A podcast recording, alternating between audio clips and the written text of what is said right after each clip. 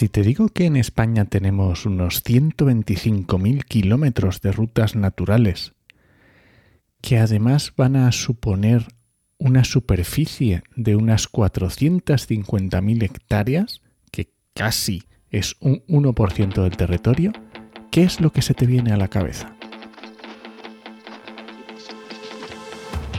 Comienza Actualidad y Empleo Ambiental, un podcast de Juan María Arenas y Enoc Martínez.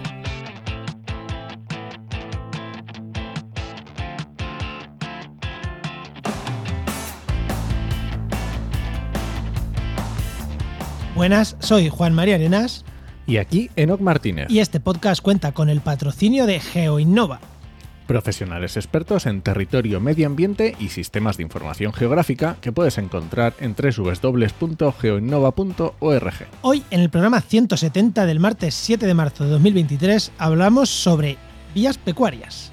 ¿Ves? Hoy sí, hoy tenemos un tema claro, de los que a mí me gusta, no, no de los que digo, no sé, hoy sí, vías pecuarias. Pero antes de entrar en, en harina en el tema y con el invitado, ¿qué tal tu semana, Enoch? Pues muy bien, he estado ahí con temas de podcast que nos han pedido algunos presupuestos y ahí nada, dándole duro a los presupuestos, que luego no responden, pero yo los hago, yo los hago igual. ¿Y tú qué tal? ¿Qué tal tu semana? Pues mira, yo tres cosas he estado haciendo. Una, ha sido el puente, de- o sea, porque es que estamos grabando, a ver, en este caso ya estamos grabando cerca ya de, de mis ¿vale? No, no- no estoy inventándomelo. Ha sido el puente de Andalucía, el día de Andalucía, y aquí en Andalucía, aunque yo soy manchego y soy de Albacete, son muy patriotas con su himno y su bandera andaluza. Entonces, pues hemos estado ahí en, en el parque, en la fiesta del Día de Andalucía y esas cosas. Eh, y luego dos cosas. Eh, traqueando muchas páginas web, yo no, sino la chica nueva que se incorpora al equipo, Adriana. Entonces, pues ahí con ella viendo qué traqueábamos, qué, qué mirábamos en las analíticas, que bueno, un poco con eso. Y preparando el curso de podcasting de que estoy impartiendo según sale este programa, el día 6, 7, 8 de, de marzo, estoy impartiendo un curso en la Universidad de Huelva sobre el podcast como herramienta de comunicación científica a profesorado de la universidad y he estado, pre- he estado preparándomelo esta semana, o sea que Bueno, pues con eso está, con eso está. Venga, damos ya paso al invitado. Venga.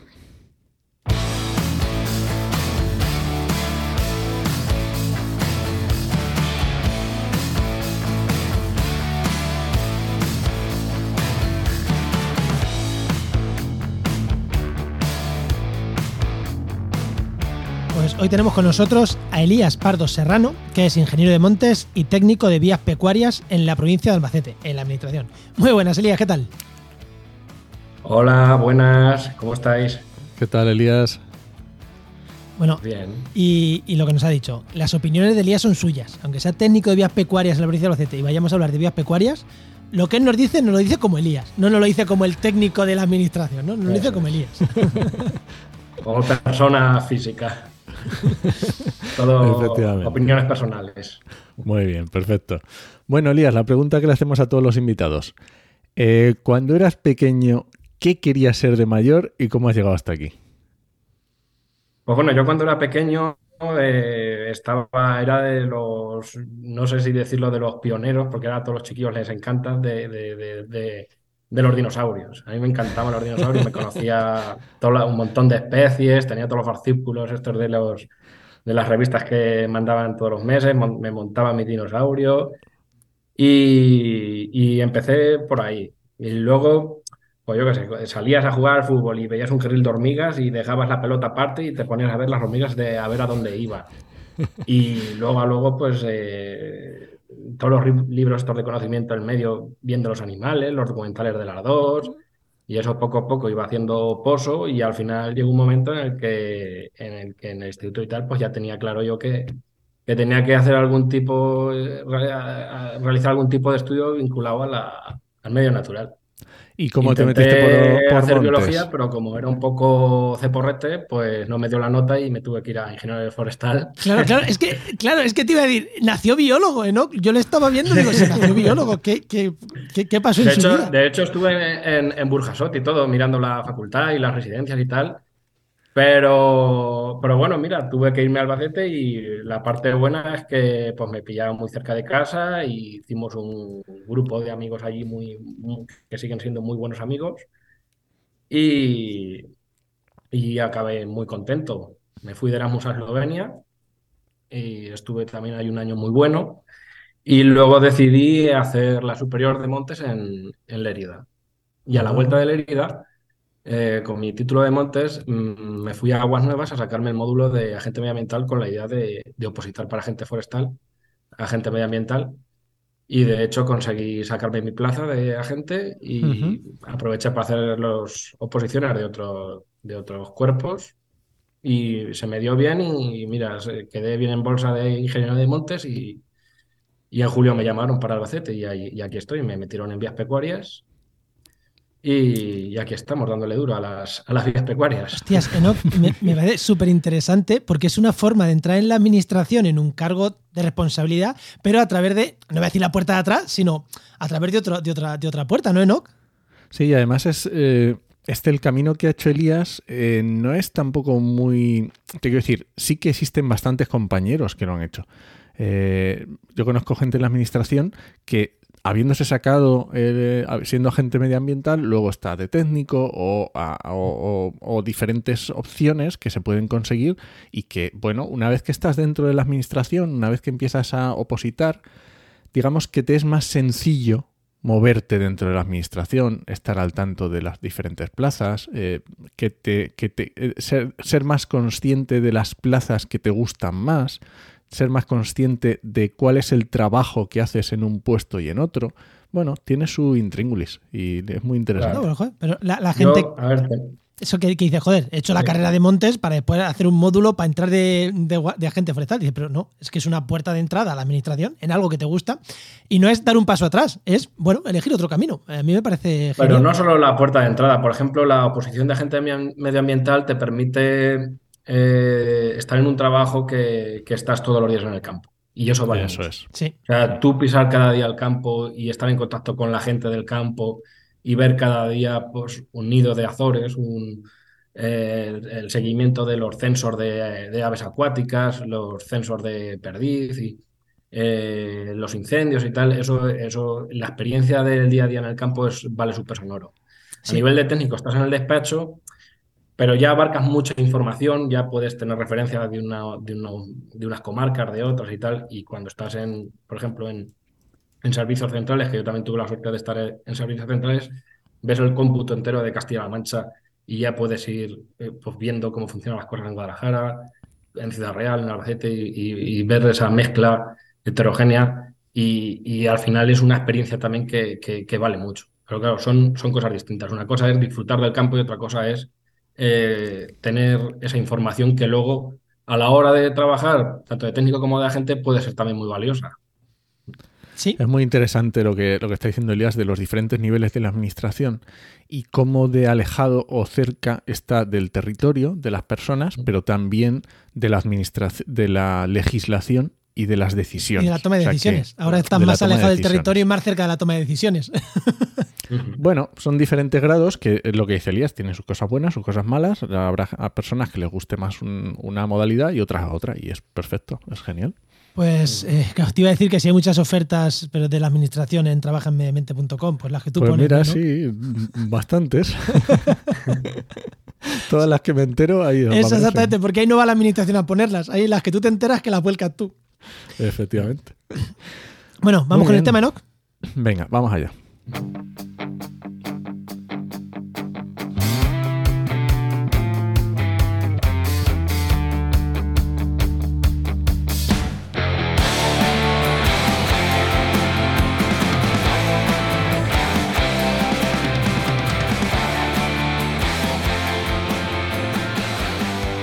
Hay algo que nos gusta a todo el mundo, o a casi todo el mundo, es hablar de nuestra infancia y de esos recuerdos que tienes de, niño.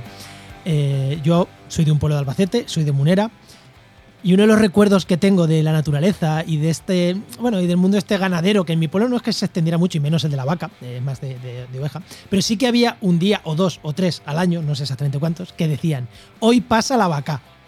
Y el día que pasa la vaca era el día que pasaban las reses transhumantes cerca del pueblo. O hoy duermen en no sé dónde.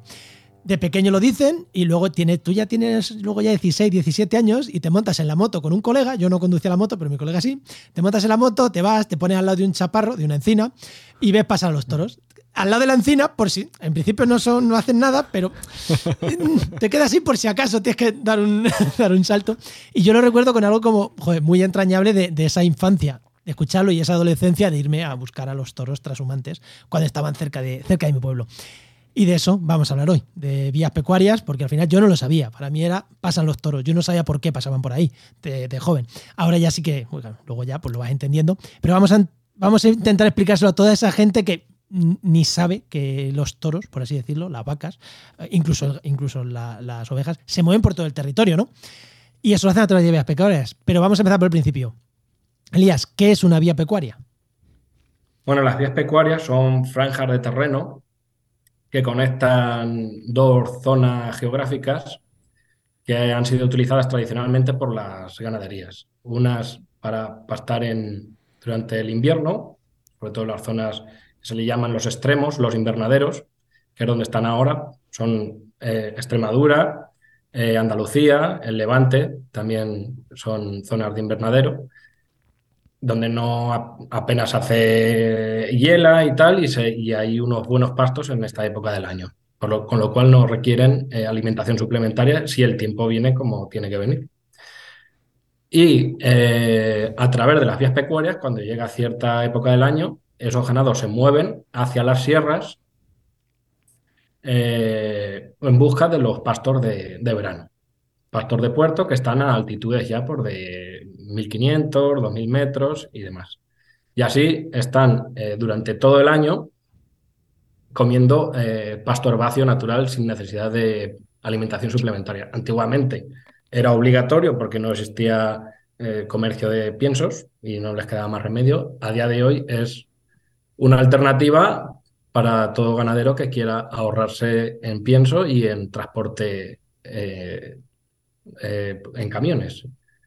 Por lo tanto, es las vías pecuarias, son, que es a lo que íbamos, son esos eh, franjas de terreno, esas vías, esos caminos eh, por donde eh, se conectaban los dos, los dos puntos geográficos, las sierras con los extremos, es decir, los, las zonas donde se pasaba el verano con las zonas donde se pasaba el invierno. O sea, las autovías del ganado. Se aprovechaban los entretiempos, ¿no? Se aprovechaba el, la primavera, que es cuando está la mayor cantidad de, de hierba en el campo, con, también con las ciertas lluvias de primavera para ir encontrando abrevaderos. Y, el, y en la otoña, igual, donde hay otro repunte de, germinación de herbáceas, pues aprovechaban esos, esos entretiempos para, para hacer las, las veredas, la transhumancia. Y lo que son vías pecuarias como tal, eh, bueno, en la Edad Media es cuando se oficializan, pero... Eso, es lo que te iba a eh, preguntar, porque eh, decimos que viene de antiguo, efectivamente, viene de la Edad Media o incluso anterior, ¿no? Claro, en la Edad Media las hacen, por así decirlo, las hacen oficiales, Alfonso, Alfonso X el Sabio. Pero claro, esto viene de mucho más atrás. O sea, desde ahora, por ejemplo, se ha descubierto un yacimiento en Bronchales, en Teruel, con, de la edad del bronce, creo, con, con, materiales o con herramientas que son características de, de Andalucía. Pero claro, ahí hay una muestra muy clara arqueológica de transhumancia ya en la edad de, no sé, en la prehistoria. Eh, y luego también existe la hipótesis, y, tiene toda la lógica del mundo, de que anterior al neolítico, en el paleolítico, eran las rutas de migración de los grandes herbívoros que hoy han desaparecido o se encuentran en estado doméstico podrían ser los uros o los, caballos salvajes. Porque es, que es la lógica, porque pudiendo moverte, eh, ¿qué haces en, en, la serranía de Cuenca o en el Alto Tajo con menos 20 grados, pudiendo estar en Andalucía comiendo una hierba de primera calidad? Pues, no serían en esos recorridos concretamente que existen ahora. Irían un poco siguiendo las líneas del terreno que más como el agua, ¿no? Que más fácil fuese para ellos, para los animales, por su, por su instinto, un poco más errático, pero como pasa en los news, en el Serengeti o los bisontes en Yellowstone. Pero en definitiva, el germen es ese, el buscar los pastos en la mejor época del año. Vale. ¿Y qué tipos? Porque, claro, eh, ha dicho unos caminos, pero ¿qué son? Eh, ¿Están delimitados? ¿Son unos caminos amplios? Eh, ¿Son pequeños? ¿Cómo son esos caminos? Sí, bueno, eh, cuando se hacen oficiales eh, se distinguen entre eh, cuatro vías pecuarias, cuatro tipos de vías pecuarias, que la principal es la cañada real, que tiene 75, 90 varas, que eran 75,22 metros, pero hay zonas donde incluso puede ser más grande, más, más ancha. El motivo de esta anchura, porque 75,22 metros es más ancho, que ¿eh? Sí, sí, sí. Por, lo que venimos hablando, porque no es un, no es un camino cualquiera, es, es un pastizal. La vía pecuaria tiene esa anchura porque tiene que ser un pastizal, porque los animales por ese terreno, en la Edad Media ya había cultivos, ya había cosas, tenían que dejar una franja de terreno que fuese solo para los ganados transhumantes. Entonces, durante el trayecto de 400, 500 kilómetros o, incluso más, los animales tenían que ir comiendo de lo que diese el terreno. Ese terreno era la vía pecuaria. Y allí tenían que tirar de bellota en octubre, tirar de herbáceas y, y, seguir, y seguir el camino pues aprovechando los, los pastos naturales que crecían en las vías pecuarias.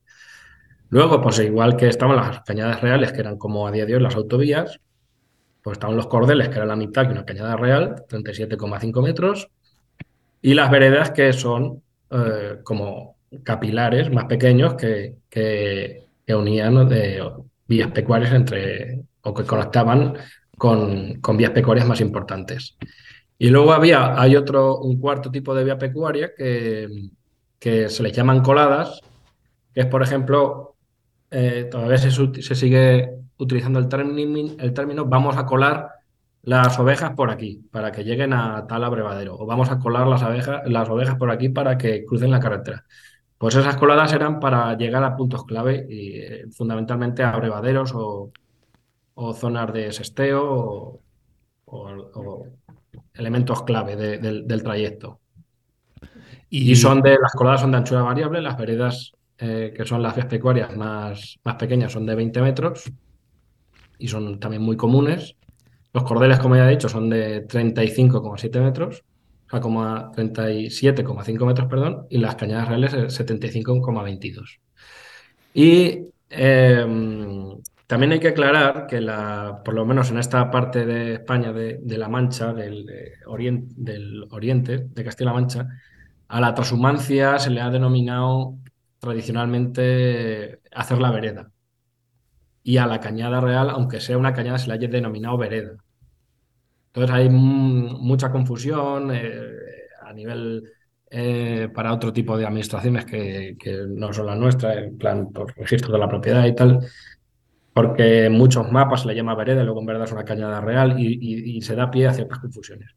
Hay que tener claro que, la denominación tradicional muchas veces eh, de una cañada real puede ser la de vereda. Y en Extremadura me consta que pasa igual pero con la palabra cordel, que hacer el cordel es igual que hacer la presumancia.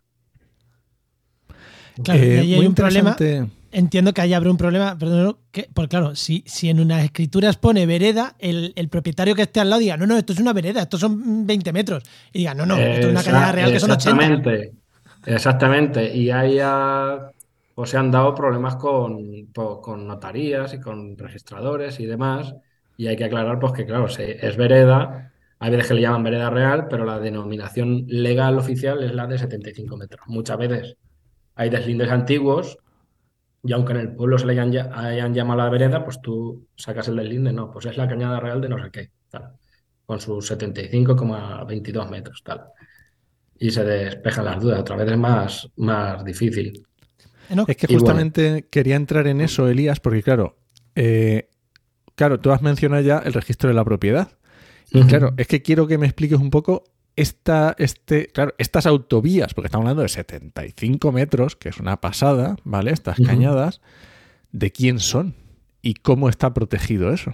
A ver, al principio, eh, cuando eran de la Mesta, la Mesta que por cierto este año eh, se va a cumplir, creo que el 750 aniversario de la creación de la Mesta, la Mesta, después de la guerra de la independencia y, y la desaparición de la, de la oveja merina como, como, como algo exclusivo de, del comercio español prácticamente se desarticula, desaparece en el 1833 aproximadamente y la sustituye la Asociación General de Ganaderos del Reino, que es la propietaria de las veredas. Cuando desaparece esta asociación de ganaderos del reino, pasa a ser parte de, del Estado. El propietario es el Estado una vez que se crean las comunidades autónomas, las vías pecuarias van a pasar a ser eh, propiedad de las, de las comunidades autónomas. Es decir, a día de hoy las vías pecuarias son de las comunidades autónomas y son, eh, según dicta la ley, inembargables, imprescriptibles e, e inalienables. Es decir, eso pase lo que pase, la vía pecuaria siempre está ahí. Para desafectar una vía pecuaria hay que pasar un procedimiento bastante farragoso y exhaustivo y, no es fácil. Entonces hay que, hay que saber que, que, aunque haya, esté abandonado el tránsito ganadero durante años y el vecino se haya animado y haya labrado la vía pecuaria, llegará un día que se deslinde, si no hay deslinde ya oficial, y dirán, oye, pues esto es que en verdad es pecuaria. Que eso es algo que saben en los pueblos. Tú, eh, Juanma, que, que, que eres de Munera y la cañada real está muy presente, cualquier agricultor que sea colindante con la vereda sabe que hay vereda y sabe por dónde va la vereda. Y, sabe que si mete un poquito el tractor no pasa nada tampoco muchas veces. Eh, depende del día o de la época. vale, y te iba, te iba también a preguntar, vale, son de la administración, pero cualquier ganadero la puede utilizar o tiene que tener un permiso. O sea, yo ahora mismo, si dejo los podcasts y la comunicación y, el, marketing online y me hago ganadero, ¿puedo utilizar las la vías pecuarias así porque sí? ¿O cómo va eso? deberías utilizarlas. Sería una buena señal. sí, sí, no, no hay que utilizar permisos. Es como un. Tú coges el coche y te vas por una carretera. Eso está eh, hecho para que el ganadero se mueva con su ganado y tal. Antiguamente existía la norma que los ganados locales tenían que respetar los, los productos de la, de la, vereda. Entonces, eso era solo para, para ganados transhumantes. A día de hoy, esa, esa inflación no existe. de hecho, la, la, palabra de esa, lo sabréis vosotros, de esas viene de la palabra defensa, que eran las dehesas de los, de los ganaderos locales, de los, de los animales de carga, de, de labor, de, la, de los ganados de, la gente del terreno. Entonces, ahí en, en esas dehesas, que muchas veces estaban amuralladas, no entraban los ganados transhumantes y pasaban de largo por, la, por las veredas o por la cañada real, que es lo que estuviese. Entonces, en la cañada real sí que no podía haber eh, ganados locales. Eso a día de hoy, esa, esa, esa norma no, no se practica ya. De, hecho, casi, casi al revés entiendo, que el ganadero mm. local casi que se le premia que pase por ahí, por lo menos para que siga mm, estando la vereda limpia. Puede, puede, puede, puede, generar, aún se puede generar algún conflicto, porque se sabe que hay zonas de ganaderos locales donde todavía hay uso de, vereda, uso de transhumante, que a lo mejor pasa dos días antes con su ganado local y a lo mejor eh, deja el pasto demasiado demasiado corto, demasiado aprovechado y cuando llegan los transhumantes tienen una etapa ahí donde se la hacen un poco mal, si, sobre todo si el año viene malo. Entonces ahí sigue habiendo algo de conflicto. Pero claro, son sí, casos muy concretos y muy, muy, sí, que se hace. muy singulares. Y a día de hoy, ¿cómo está la transhumancia en España? ¿Se sigue practicando? ¿Hay poco? ¿Hay pues, mucho? Mmm, yo creo que ha habido momentos, momentos peores. Yo, por la experiencia que tengo, llevo desde julio eh, metido ya en el, tema. La, la Asociación Transhumancia y Naturaleza son los que mm, más o menos son es una asociación fuerte que lleva Jesús Garzón, que fue un antiguo, creo que fue director de la Estación Biológica de Doñana incluso y tal. Y ellos llevan un, más o menos un, control de los ganaderos transhumantes que, que utilizan las, las veredas. Pero aquí en Castilla-La Mancha, concretamente en, mi, en, Albacete, eh, tenemos la Cañada Real de los Serranos, que viene desde, desde la Serranía de Cuenca y el Alto Tajo. Eh, y por aquí vienen, vienen dos, vienen dos, en la que viene por la Roda, Munera y tal. Viene la ganadería, una ganadería de 2.000 ovejas de Orea. Y viene la ganadería que, bueno, estos de Orea llevan seis o siete años bajando. No o sea, son recientes. Son unos muchachos jóvenes que se han llevan, que antes bajaban en camiones y llevan seis o siete años que se han animado a hacerla andando y vienen andando. Es decir, que hay esperanza de que más gente se anime. Y luego sí, una que es, eh, vamos, esa es la bomba, es la de la ganadería de Alicia Chico, que es la de lleva toda la vida, generaciones, nunca deja de transformar a pie. Y por cierto, que en paz descanse la, la, dueña porque ha fallecido recientemente. Vaya. Y, y,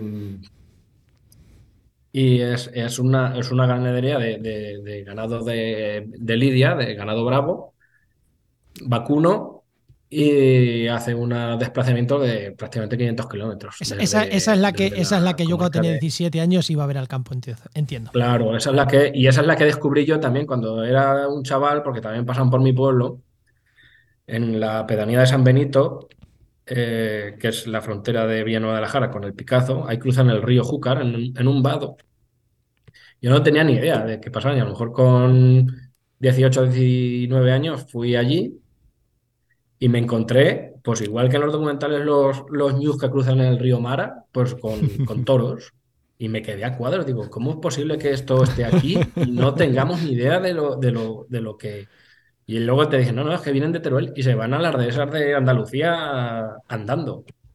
Y te quedas a cuadros y dices, pero bueno, esto, esto es desconocido total y no, y no lo y no lo valoramos, bueno, lo valora la gente, la poca gente, bueno, la gente que la, que la conoce de toda la vida y tal. Y luego, claro, eh, una vez que te metes en el tema, empiezas a, a estudiar el tema de los pastos, el tema de los grandes herbívoros, el tema del porqué de los desplazamientos. Por ejemplo, eh, Juan María, los podcasts que tienes con Pablo Manzano, esas, esos son eso, son, eso es crema, ¿eh? Y, te ayuda incluso a, valorar, a valorar más todavía lo que. Que, con Pablo Manzano, si no me equivoco, ¿no? Tenemos uno o dos de oicos y creo que en actualidad también ha estado con nosotros hablando también de estos temas. por lo menos una vez. Una vez, sí. compartiremos la nota del programa, los podcasts que dice, que dice Elías, porque, porque hay varios. Con Pablo hemos hecho varios ya. Sí. Luego también, antes de conocer a Pablo Manzano, también estaba interesado en, el tema de gestión de pastos con los vídeos que cuelga en YouTube eh, Alfonso San Miguel, que también me parece un crack en el tema de gestión de pastos. Un ingeniero de montes, profesor de la Escuela de Montes de Madrid. Y, ya me metieron en el gusanillo de los pastos y ahora, fíjate, y luego el devenir de los acontecimientos ha dado la casualidad que me han metido en vías pecuarias y, claro, con todo el valor que ahora mismo le estoy dando yo al tema de los pastos y de los grandes herbívoros y de, todos los beneficios que tiene eh, la herbivoría de, los pastizales asociado a la biodiversidad, tanto de insectos como de eh, otras especies de fauna, y súmale el tema cultural, que es brutal. Claro, porque ahí... Hemos, hemos hablado, los yacimientos estos de bronchales, pero es que no solo eso, sino eh, los mismos pastores que hacen la transhumancia. O sea, eh, si cada año haces 400 kilómetros andando o 500 kilómetros, imagínate eh, simplemente de saberse el camino, de lo que les pasa al día a día, de la gente que se encuentran, es, el patrimonio histórico de, corrales antiguos y de y demás infraestructura. Es que es, una, es una joya lo que tenemos, es una joya. es una joya increíble a, nivel ecológico y cultural. te iba a preguntar, eh, claro, eh, ahora mismo, claro, tú, o sea, tú estás porque más ganaderías cada vez se hagan transhumantes. Pero claro, aquí tenemos un problema, o una pregunta, no es problema, es una pregunta que tengo. Claro, el salvar esa etno, no sé, no botánica, pero sí, ese uso tradicional, esa cultura, esos usos tradicionales, Genial, o sea, eso es genial. Claro, pero hay veces que para salvar eso hay que apoyar económicamente, hay que ayudar. Y otras veces es que es algo tan tonto como decir, no, no, es que llevarte las ovejas andando es que te sale más rentable, es que tiene mejor, vende mejor la carne. O sea, que es que, aparte de ayudar a nivel medioambiental, porque evidentemente si no mueves un camión siempre va a ser más sano. O sea, la oveja andando es más sana o la vaca que el camión. Pero a nivel económico, ahí también se conoce si merece la pena, porque entiendo que los toros de Lidia lo hacen porque imagino que, será mejor bajar andando que, en, en, camiones. Pero el, la ganadería, por eso de oveja, ¿merece la pena a nivel económico o es algo simplemente eh, cultural y, hostias, me gusta ser así aunque no me salga tan rentable? ¿Hay datos de eso? A ver, yo, yo eh, Pablo Manzano tiene un estudio, tiene un artículo eh, muy interesante que creo que se llama Las Cuentas Claras. Creo que es de un congreso que hicieron de vías pecuarias y tal. Si alguna vez habláis con él, le, pregunté sobre eso. Pero por lo visto sí, porque tú imagínate, ahora conforme está el gasoil, Lo único que tienes que tener es, yo lo que veo es que tienes que tener dos cosas para ser un ganadero transhumante por vías pecuarias. Ganar de estar un mes a la intemperie, sobre todo, que eso es lo que escasea. Y poderte organizar con la familia y demás, porque eso también es importante. Porque tienes que estar, en definitiva, tienes que estar viviendo en dos, en dos sitios a la vez. Eh, pero, y, luego tener la experiencia y tener las capacidades de, manejar un, ganado de, ovejas por una cañada real. La cañada real muchas veces eh, tiene, están mal equipadas, se han secado puntos de agua, se han desaparecido eh, bebederos, hay zonas que se han invadido por, por cultivos, sobre todo los emparrados son muy, son muy dañinos para la, para la transhumancia. También una cosa muy, muy claro, que esto ya es cuestión de, gestión ambiental, el tema de la matorralización. Eh, Munera está, que es tu pueblo, Munera tiene un tramo muy malo, muy malo por la, por la, se ha espesado ya mucho de romero y de coscoja y ya, hay que, ya hay que trabajar. En la zona de Sierra Cuenca hay también zonas muy malas de, espesuras que hay que, que incluso se pierden. Los guantes se pierden. Entonces, todo eso hay que irlo arreglando. No solo poner abrevadero, sino también dejarlo. Porque hay que minimizar, hay que minimizar los riesgos. Para un transhumante perderse es, la muerte. Entonces, muchas veces se pierden, por, sobre todo en la Sierra de Cuenca, por el tema del matorral, de no saber por dónde van. Entonces, eh, las vías pecuarias tienen que estar, eh, los pastos en las vías pecuarias, eh, bien señalizadas y, y sobre todo ahora mm, se debería dar una especie de reconocimiento, como pasa en Extremadura y en, y en, y en Navarra, que tienen una, una subvención por, por, por hacer transhumancia a pie por vías pecuarias. O sea, un, quiere decir una subvención a los propios eh, ganaderos transhumantes. por, por, por, cabeza de ganado y por kilómetro de eso, te, dan te, dan una, te dan una cantidad.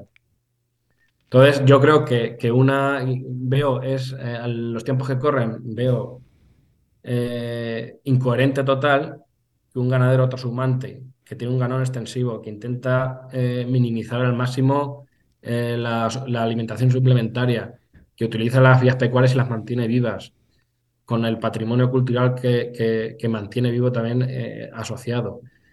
En los tiempos de la Agenda 2030 veo, y de la PAC, veo absolutamente incomprensible e incoherente que esta gente no tenga una mínima ayuda. Es, totalmente... Y es porque son invisibles. Sí, pero que a lo mejor la ayuda... Que, eh, mostrar al mundo... Eh, que es algo grande lo que, lo que hacen ellos. pero que le ayuda a lo mejor, aparte de económica, a lo mejor limpiando las vías pecuarias y estando todo limpio, a lo mejor con esa ayuda ya tendrían bastante. Hombre, todo ayuda, todo ayuda, pero eh, en la zona de la Mancha, hablando de limpiar, limpiar, como hay que limpiar, hay muchas zonas de escombreras. Eso, pues, la superficie que no sea escombros y se restaura y se pone de un pasto de grama, por ejemplo, que en verano está verde y es, un pasto bueno, pues fíjate si le das, le, salvas esa etapa. Eh, un, una encinar, por ejemplo, hay en tu pueblo una zona de encinar, simplemente es un resalveo.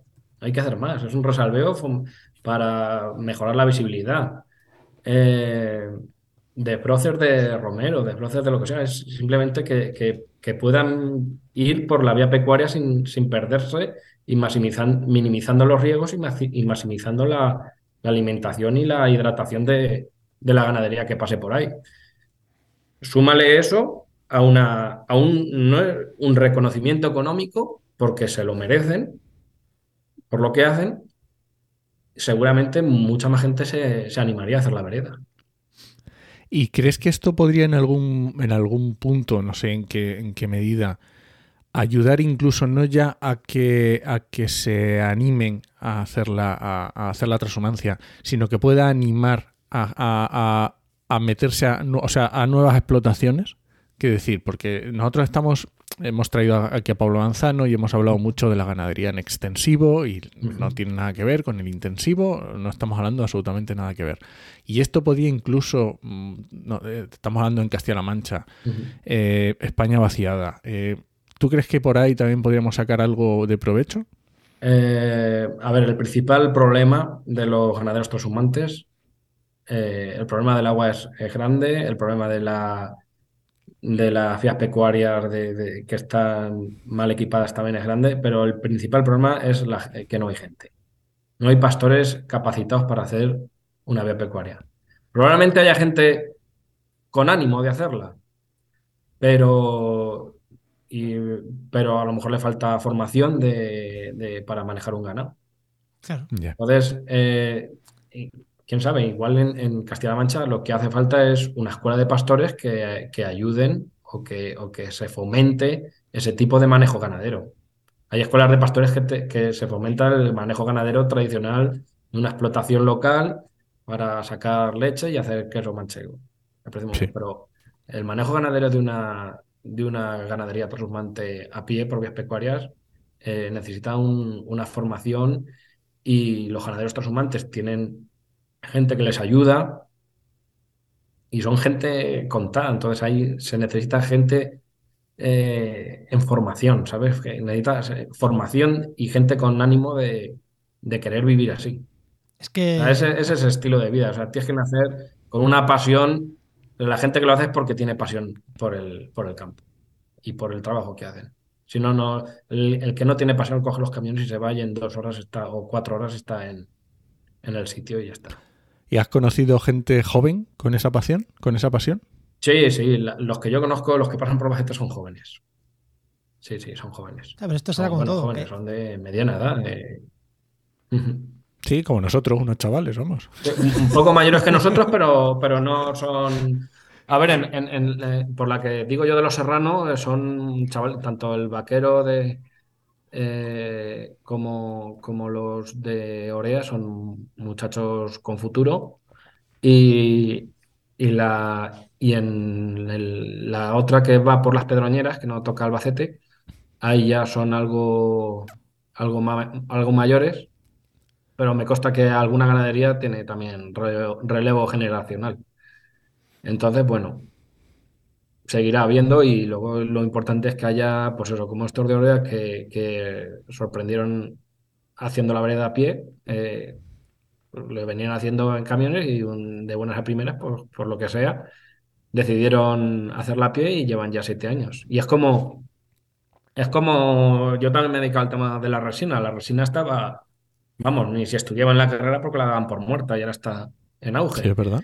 Y lleva diez años funcionando cuando al principio decían que no, que tal, que, no iba a ningún lado, que eso no iba a volver y tal, ya llevan ya 10 años resinando y cada vez más. Entonces, quién sabe. Yo, yo lo que digo es eso, es mm, en Soria, que ha sido la zona eh, de pastores por excelencia, de, la Soriana, yo creo que Castilla-La Mancha ya no tiene transhumancia. Y por ahí han tenido que pasar miles y miles y miles y miles de ovejas.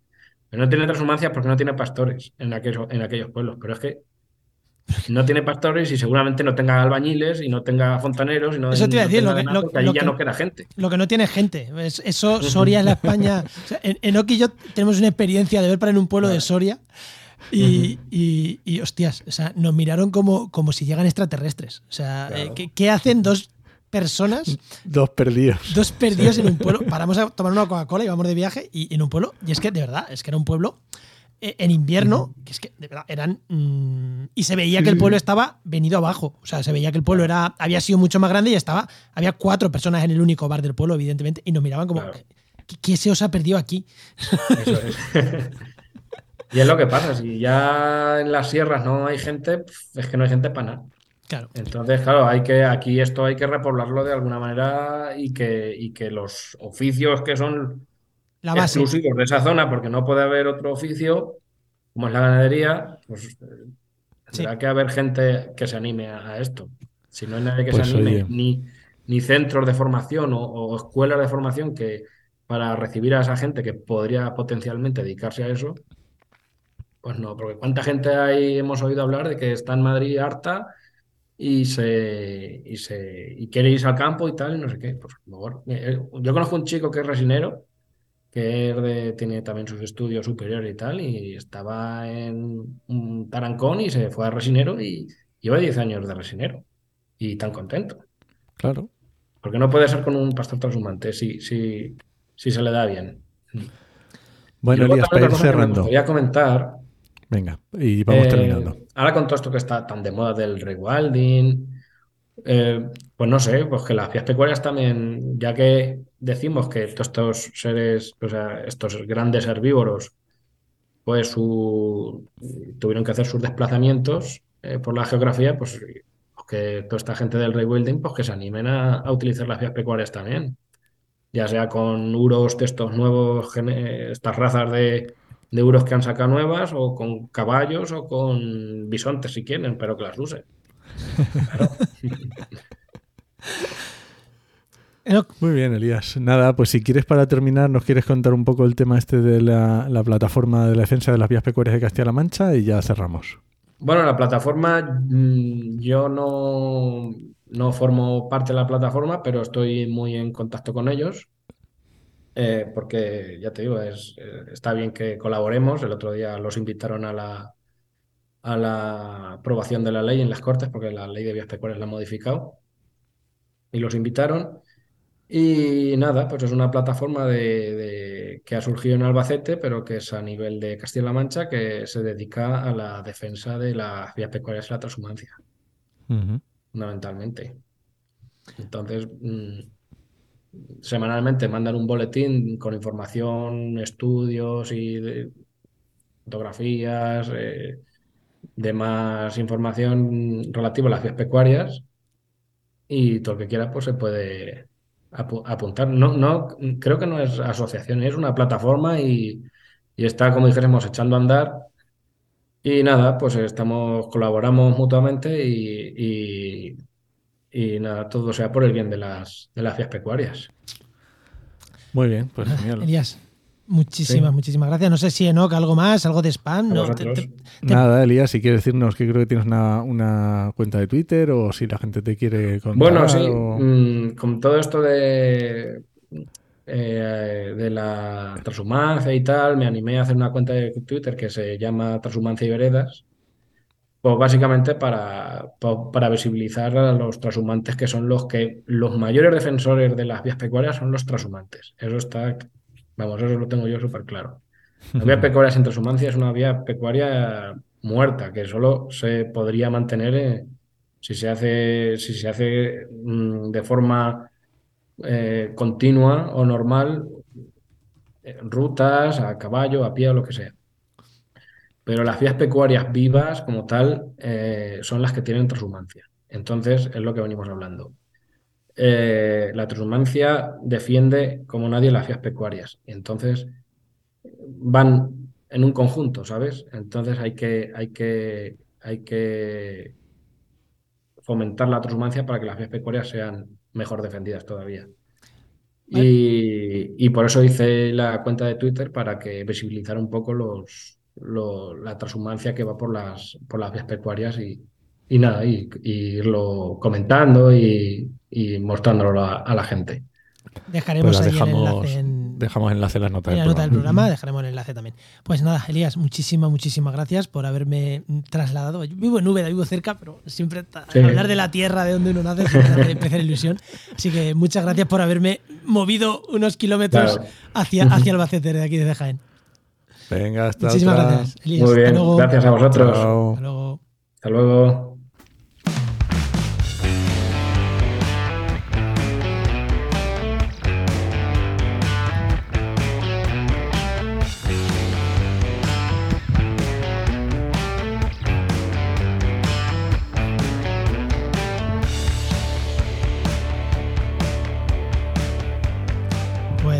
Otra semana más, como siempre, tenemos por aquí a nuestro amigo Luis Quesada, director de Jainova. Muy buenas, Luis, ¿qué tal? Muy buenas. Hola Juan y no, ¿qué tal? ¿Cómo estáis? Oye, Muy bien. Y aquí bien. nos dejamos un tema la semana pasada, a medias, pero no, mi cabeza no da. Recuérdame que era, que sé que nos dejamos algo a media, pero no me acuerdo qué era. Estábamos hablando de proyectos supramunicipales y empezamos a hablar de temas de detalle y ya empezábamos a entrar en temas de información. ya sus, sus, la, información fluía por el territorio. Sí, bueno, depende de qué territorios. ¿Cómo se aborda esto a nivel cartográfico, a nivel de información, estos eh, proyectos supramunicipales? Bueno, pues eh, tienes que tener claro cuáles son las fuentes de información mm, primordiales, que siempre vas a intentar trabajar con fuentes oficiales y a partir de ahí existen otras fuentes, eh, otras herramientas, como puede ser eh, Botsol, una herramienta, no sé si decir aquí marcas comerciales, pero bueno, ya la he dicho. Sí, sí, sí, sí, aquí a todo, sin problema. Eh, bueno, son herramientas que lo que te hacen es hacer un scrapeo de, Google Maps, por ejemplo, y tú puedes decir, oye, pues mira, ah. descárgame todas las Em, tiendas de fruterías que haya en este municipio o en este área y te descarga todas las tiendas. Eh, eso, mira, eso vamos, vamos a apuntarlo para otra sección otro día. No va a dar en detalle esa herramienta que me ha gustado. Es que le escapé como sol. Bueno, tendremos que pedirle eh, alguna compensación ¿no? a la empresa. Bueno, no, decimos la empresa, decimos eso. Bueno, eh, sigue, sigue, sigue entrando en este herramienta. Bueno, em, pero como venía diciendo, realmente eh, lo más importante siempre es tirar de las fuentes oficiales, básicamente porque después eso se tiene que publicar, se tiene que trabajar, después acabará revertiéndose en la fuente oficial también, lo mismo, ¿vale? Em, normalmente esto se trabaja a partir de las infraestructuras de datos espaciales, de las IDES que tienen normalmente las comunidades autónomas, yo creo que ya tienen todas una, una implementada, unas funcionan mejor que otras, unas funcionan o tienen mejor cartografía que otras, mejor resolución que otras.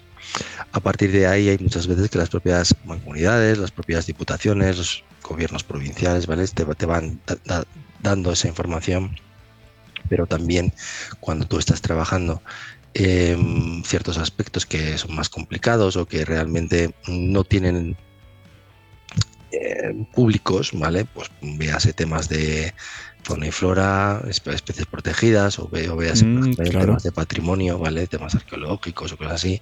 Muchas veces eh, tienes que hacer esa solicitud a los diferentes departamentos eh, y organismos para que te, te, devuelvan esa información.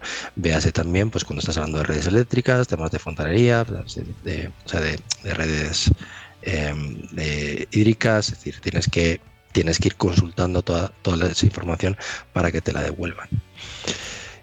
Y ahí encontramos de todo. Eso te iba a decir. Porque entre municipios, eh, ya, sabemos que entre comunidades, eh, cada una es de su padre y de su madre, y hay algunas que están muy bien, otras muy mal, tal, vale.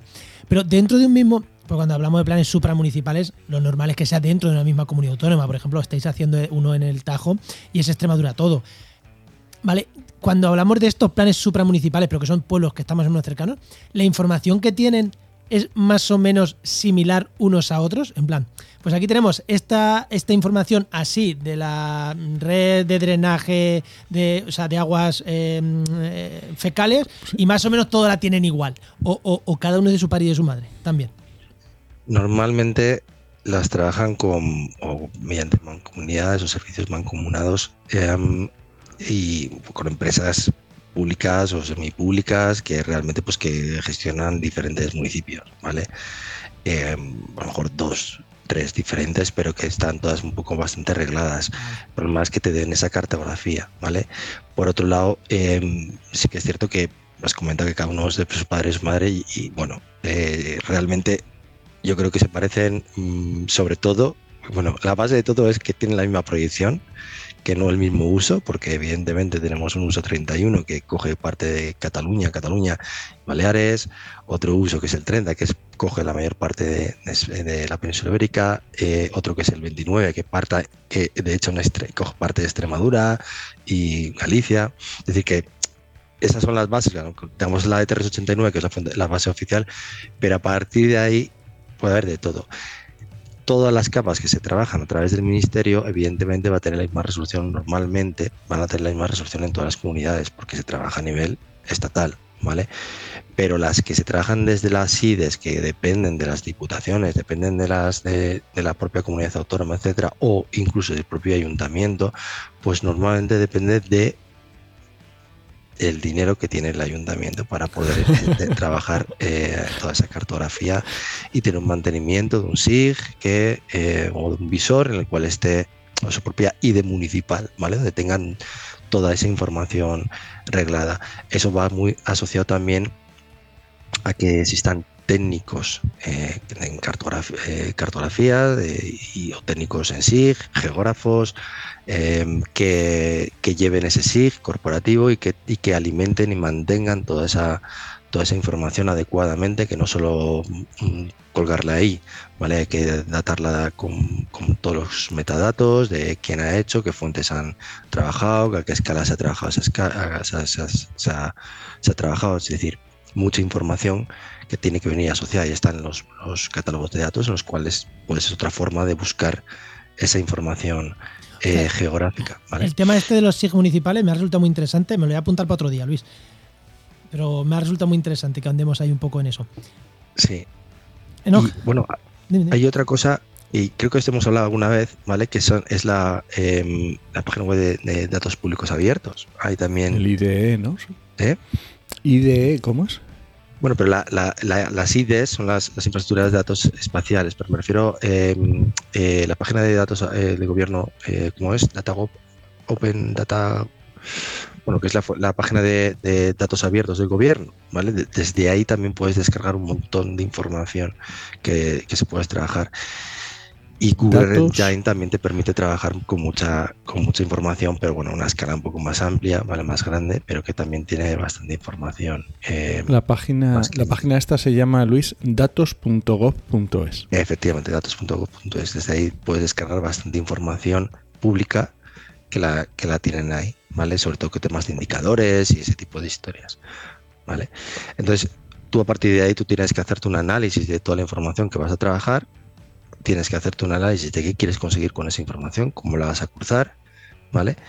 Y es importante pensar en, no solamente en que voy a coger esta capa y esta capa, lo voy a cruzar y voy a tener esto otro, que sí, que también, pero ojo con qué escalas trabaja cada capa, ¿vale? Porque después, evidentemente, esto hemos hablado hasta la saciedad, em, la escala es muy importante porque tú no puedes mezclar una escala que se trabaja a 1000 con, una, con otra capa que se trabaja a 1.50.000 y creer que el resultado tiene una escala, una definición, una, una de 1000. No, no. Tendrá la escala siempre la peor. Es lo del eslabón más débil de la cadena, ¿vale? Es la que mide la fuerza. Pues en este caso, hablando de mapas y escalas, es lo mismo. Cuando cruzas, ¿vale? No puedes eh, asimilar la, eh, la, precisión a lo que es la, la escala. Eh, mejor, a la, escala más, más alta, ¿vale? Entonces, bueno, todo eso tienes que ir analizando y hacerte dejar claro cuáles eh, las cartografías que vas a utilizar, las bases, eso normalmente te viene definido desde la propia eh, ley autonómica de ordenación territorio y urbanismo y, a partir de ahí, bueno, pues ir, trabajando toda esa información que la verdad es que es bastante costosa muchas veces porque por ejemplo, los últimos, el plan que estamos haciendo, pues por ejemplo, los, hospitales no están geolocalizados adecuadamente. ¿Sabes qué dices? Hola, los hospitales, hombre. Sí, sí, sí, sí. Nos estamos encontrando que no están en el sitio que tienen que estar, ¿vale? Entonces, cuando tú tiras a hacer, por ejemplo, un análisis de, de, em, proximidad. De proximidad, eso es. pues realmente pues no, no, sale bien por eso, porque no están donde, donde, donde dicen estar, ¿vale? O te pueden dar, llevar a confusión por ese sentido, ¿vale? De hecho, hace poco he visto que hay una, una página eh, en el que puedes ver a qué distancia es un visor de ESRI que, tienen por ahí, que han publicado, en el que puedes ver a qué distancia está el, tu hospital más cercano, ¿no? En el sentido que el área que cubre cada uno de los hospitales. Está bastante interesante. Pues esto normalmente lo, lo, lo acabas trabajando mucho con todos los servicios y todos los equipamientos para determinar aquellas, aquellas zonas que están sin cobertura, ¿vale? Pero de un determinado servicio, el que sea.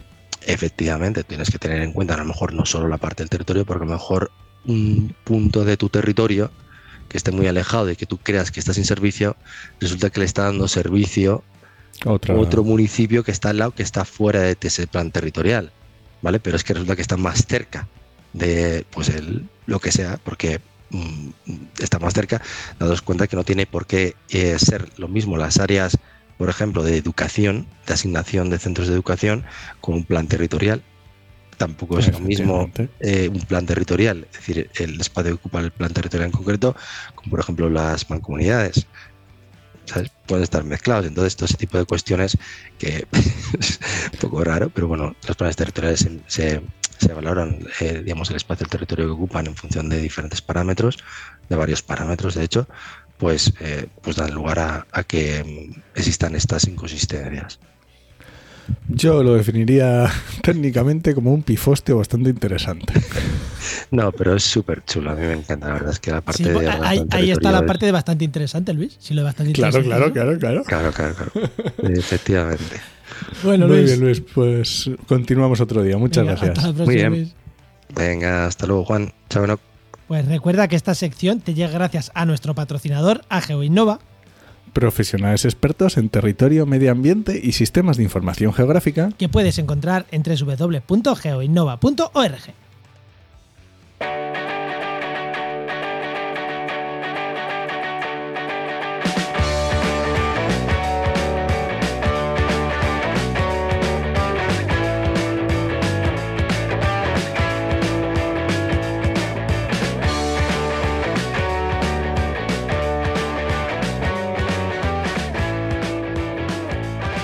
Bueno, no, nos vamos, no a trashumar, pero nos vamos. Sí, no, bueno. Antes déjame que te recomiende otro podcast, Venga, que es Crónicas del Antropoceno, que es el- un podcast del Museo de Ciencias Ambientales de la Universidad de Guadalajara, en México, que también hace tiempo que no sacan episodios y a ver si saca, a ver si van actualizando. a ver si van sacando, a ver si van sacando.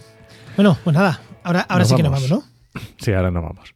Este podcast pertenece a la red de podcast Podcastidae, como no, la red de podcast de ciencia, medio ambiente y naturaleza. Y muchísimas gracias por compartir este programa, por comentarios en redes sociales, por oye, por proponernos temas, como de una manera o de otra nos propuso Elías, y no sé si queriendo o no queriendo. Eh, oye, que nosotros estamos encantados siempre de, de tratar diferentes temas y de los comentarios que nos dejáis. Siempre nos encanta que nos hagáis comentarios, que de verdad, que estamos súper encantados con eso siempre. Muchas gracias. Pues nada, te esperamos en el siguiente programa de actualidad y empleo ambiental. Nos escuchamos. Adiós.